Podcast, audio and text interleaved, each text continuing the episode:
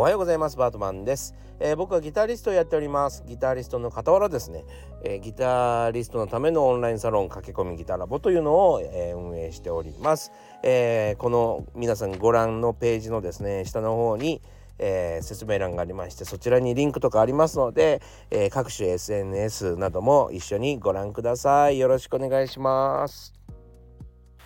さあ、えー、今日はですね雑談会になってます。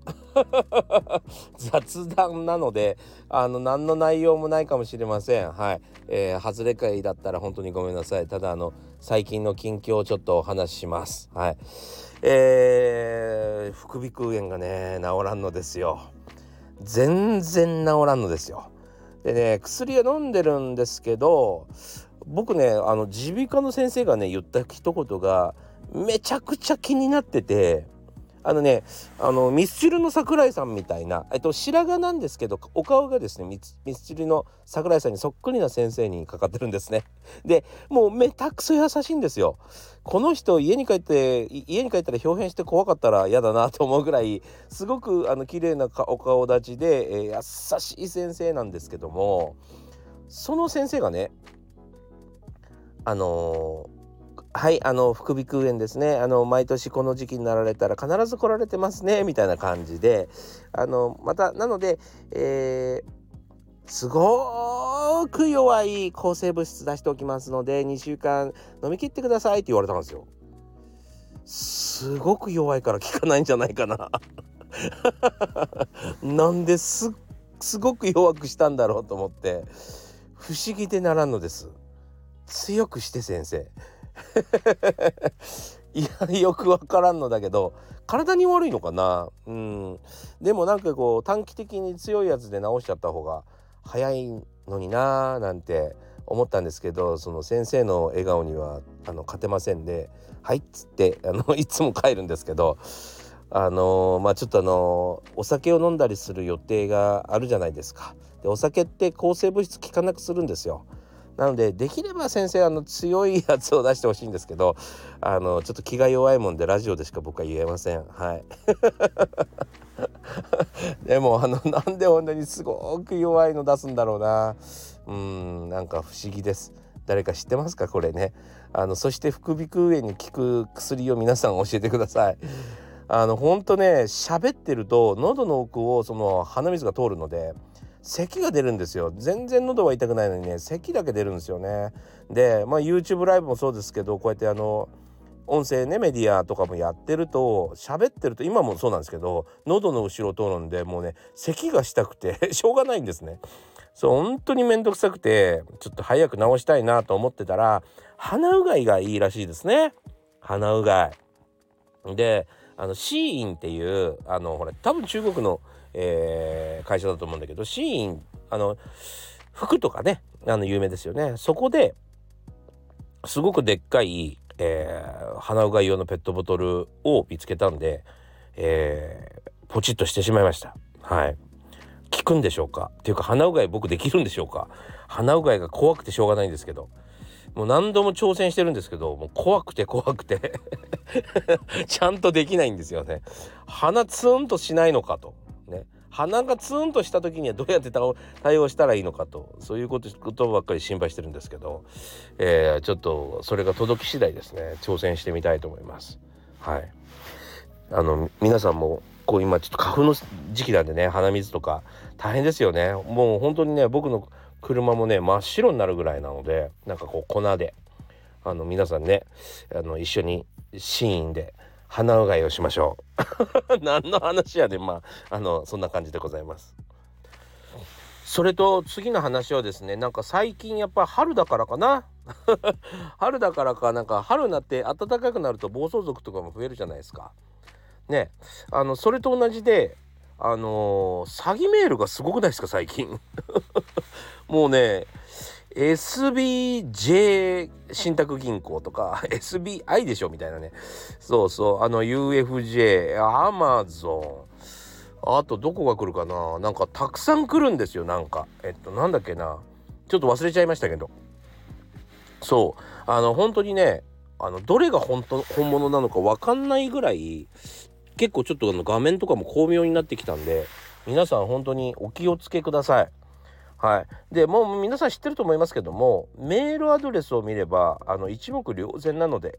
はい、あの変なメールアドレスから来たあやつは全部あの偽物ですね。はい、で、えーと、多少分からなかったら全部偽物として処理していいと思います。はい、そのそこにあの詐欺られてる会社の方が悪いと思って、えー、そんなの見るわけないじゃんっていうぐらいの態度でいいと思います。はいえー、もう知らせたかったらちゃんと封書で送れっていう感じですよね。もうその方が安全だと思います。本当ねなんか僕のお友達もですねこの間あのプレステ？プレステを乗っ取られてですねゲームをたくさんあの買われてしまってそれもねあのプレステ側ソニー側のシステムが悪かったんですよ2段階認証の、えー、方式が悪くって、えー、詐欺られたとそうでそれがねあのそうなんかでちょっとねあのなんつったらいいのかな。まあ要はその自分のカードで例えば家族に買ってあげる子供とか、えー、誰かにポッとあのプレゼントとかで買ってあげる時があるからあのそのカード本人がそのゲームを持ってなくてもいいわけじゃないですか。ってってことの方が多いと思うね多分ね、えー、こあの子供に買ってあげるってことの方が多いんじゃないかなと思うんで。そうだからあの、ただただ他人が自分のアカウントでえー、買ったけど他人が持ってるっていうのがただただ悪いとは認められないと。そうだからあの調査が必要ですみたいな感じでねすごい面倒くさかったみたいなんですよ。だからほんとねあの皆さんお気をつけください。変なね不正利用をめちゃくちゃみんな引っかかってるからあの本当にねそれをあの何？カードを使ってるとか使ってないとかあ外国に行ったとかそんなこと関係なく単純にネット上でもねなんかこう使ったりしてるとそのシステム自体が甘くって乗っ取られやすいってこともあるらしいんですよ。なんかめちゃくちゃだよね。だからさあの俺思うんだけどそのプレステとか最近スイッチとかもそうだけど全部あの何？ダウンロード式になってるじゃない？ダウンロード式にするからよくないんだよね。昔みたいにカセットにすればいいんだよ。そのカセットが刺さってることが購入条件っていうことにしてしまえばあとそのなんだろうなデータとかはなんなんだろうまあデータとかそのカセットにこう送り込むみたいなね。そのシステムの方がいいと思いますけどね。うん。そうなんか 別に そんなの別に俺が何か言ったからっつってなんてわけじゃないんだけどなんか不思議不思議だなと。まあなんか、えー、詐欺にかかりやすいようなシステムにどんどんどんどんなっていくなというのがあの不思議なところでございますね。でも本当に皆さんお気をつけください。はいえーと 3つ目の雑談ね。あの、本当にくだらない話なんだけどあの、YouTube を僕はやってるわけですよ。あのご存じない方もいらっしゃるかと思いますが YouTube でですねギター情報をいろいろ出してるんですね。それこそね本当にあのマンツーマンのレッスンの中で喋ってるような内容を喋、えー、っています。はい。まあ、あの、なんて言ったらいいかな、内容はその人に適してる適してない、聞いてくれる人に適してる適してないとこはあると思うんですよ。でも、あの、実際レッスンの中で話すようなことをもうまともに話してるってことですね。包み隠さず。あとは、マンツーマンレッスンでね、とか、あの、この続きはオンラインサロンでね、とかもう全くなしで、あの、ただただ開けっぴろげに喋ってます。はい。なので、まあ結構マニアックなんですね。結構やっぱギターギター今ギターをやるっていうだけでも結構マニアックなわけですよ。いやそれこそねあの一時期流行りました。あの最近も流行った流行った時期がありました「ボッチ・ザ・ロック」というアニメがのアニメのおかげで、えー、ギターの購入うんなんていうのかな。購入者が増えた、うん、あとはコロナで増えたりはしたんですけども。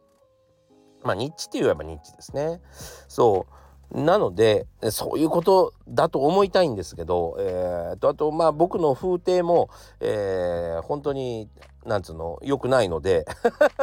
あのそういうのも影響していると思うんですけどもあの女性が全然見てないんですね。視聴者っていうのがあるのねその何 YouTube アナリティクスって言って YouTube が僕の YouTube を誰が見てるかみたいな、えー、のがあるんですよ。であのね一時期ずっとで99.5だったのね男性が 99.5%男性だったんですよ。でそのなんでかわかんないんだけど俺もすごいバカだからえ点5ってなんだろうと思ってあの女性半分？半分女性ってこと？みたいな。体が2つに切れてんの。なんかね1%にならないとえっと1人ってカウン1人じゃないんじゃないかってなんか分かんないんだけどそういう風に勘違いしたの一瞬。そう。え？天狗って何？と思って。半分女性っていう。そんななんかね半分女性ってなんだ？みたいな。そうすげえね。頭の中がパニクっては？あって思って。そうかこれパーセンテージだからって後から分かるんだけど。いやーもうあのなんか地球から女性いなくなったのかなって思いましたね。そうあのそれぐらいね全然女性に人気のないチャンネルをやってるんです、まあ、特にマニアックだしね。はい。あの、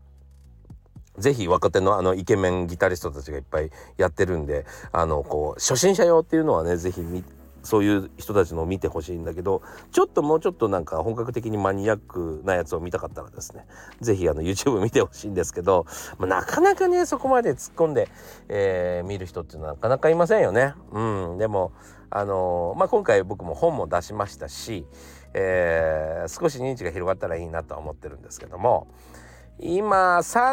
3.7万人かな？3万7千人ぐらいいるのかな？うんそんな感じですね。はい。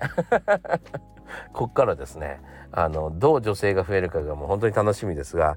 最近は2%ぐらいですね。えー、何人だ？2%って600人ぐらいかな。そう。のあのあの地球上にいる女性の中で600人だけが僕のチャンネルを見てくださってますね。はい。いやあのもうちょっと女性が見てもらえるように頑張ったらいいのかな。どうすればいいんだろう。なんか、えー、っと僕のチャンネルの悪いところ女性が見づらいと。逆に女性は何を何だったら見てくれるのか。はい、えー、ぜひアイデアがある方ぜひ教えてください。何歳からでも早弾きはできる。早弾きを諦めた大人ギタリストに夢を達成させた革命的な方法を詰め込んだ一冊がヤマハから発売。プロギタリストであり3.5万人 YouTuber 末松和人の1日10分40歳からの早弾き総合革命。購入は Amazon 全国の書店にて。はい今日はですね本題として、えー、仕事をね少し、えー、整理します。っていうお話をしたいなと思ってます。これもなんか別に結論があるわけではなく、えー、まあ進行中の話なんですけどもまあそんな話をする前にですねちょっとお知らせをさせてください、え僕の、え初の書籍1日10分40歳からの早引き双方革命を、えご購入の方はですね3月31日、えー、ズーム飲み会をねえー、購入者特典のですね、ズーム飲み会をしたいと思います。はい、えー、ぜひですね参加できる方は、えー、参加してください。近日ですね、えー、ズームの、えー、リンクを、えー、分かる方はお送りします。であと一応公開します。そちらに来てもいただいて、えー、書籍をですね、えー、見せていただければご入場できるということにしたいと思いますんで、えー、ぜひご参加ください。はい、えー、それとですね4月22日カフェ・ドゥ・オペラさんっていう、えー、福岡は、えー、大堀公園のですね、えー、ところに福岡銀行があるんですけど大きな、えー、その目の前ですね、えー、の、えー、ギャラリーでですね、えー、この書籍の、えー、イベントをやりたいと思います。はい、えー、チケット、えー、現在僕のウェブショップ僕のホームページの方のですね、えー、中にウェブショップがあるんですけどそちらの方で販売してますんで、えー、ぜご参加いただけたらなと思っております。はい、えー、というわけでですね今日の本題なんですけども少しね仕事の整理をしようと思ってます。そして、えー、整理をするためにちょっとだけ旅に出ようかなと一人っきりになろうかなというふうに、えー、ちょっと思ってますね。要はあの周りにギターがあったりとかですねまあネットがあったりとかするとどうしてもですねあの気が散るんですね。まあそれでちょっと遊び始めちゃったりとかやっぱりあのギターとか見てるとああの練習してないとかこの練習してないとかって思って、えー、だんだんだんだんこう時間の使い方が雑になるんですよね。であの仕事の整理っていうのは何かっていうとあの僕は今、えー、そうだな一時期やっぱりこう手を広げたわけですねすごく。えー、なぜかというと、まあ、本を販売するためにさまざまな人に知ってもらうためにですね本当にたくさん売りたいというよりかは知ってもらうためにですよね本当にね、えー、まずなかなかね知ってもらうのが難しいんですよでやっぱ必要な人に届けるっていうことはやっぱりたくさんの人に知られないとダメなんで、えー、すごくそれに時間がかかってしまったんですがまああの、え、インスタを頑張ったり、え、SNS 要はそのツイッターやったりフェイスブックで広告出したり、えー、ツイッターの広告出したりいろいろしたんですね。でそういうことをやっったらですね今度は切り替えていかなければならないんですよ。で、えー、やっぱしちょっとおろそかになるところがだんだん出てくるんですね。要は仕事って、えー、単純にその働いた部分だけではなくてですね特に僕ら演奏家みたいなのは演奏するのっていうのはもうなんだろうな本当に、えー、本当ああくまでも一部ですね本当になんかこう移動してる方が長かったりするじゃないですか なんだったらそう演奏は1時間だけど移動に5時間みたいなことはよくあるわけで、えー、それと込みでですねやっぱり予習復習っていうのがとっても大事なんですよ。でやっぱりいかに予習しているかいかに復習しているかなんですね。そうそれをやれるかどうかがやっぱり僕らフリーランスのえー、ミュージシャンとかの肝でですねそこら辺をやっぱりその今回本も出したのであの本のことも含めてですね、えー、ウェブショップもやってますんでウェブショップのことも、えー、自分がやってることまあサロンのこともそうですけど全部予習と復習がちゃんとやれてるかっていうことが確認したいのとえー、それらを全部、えー、システム化して時間を振り分けないとちょっとうん僕の時間が足りなくなってきてるんですね。うん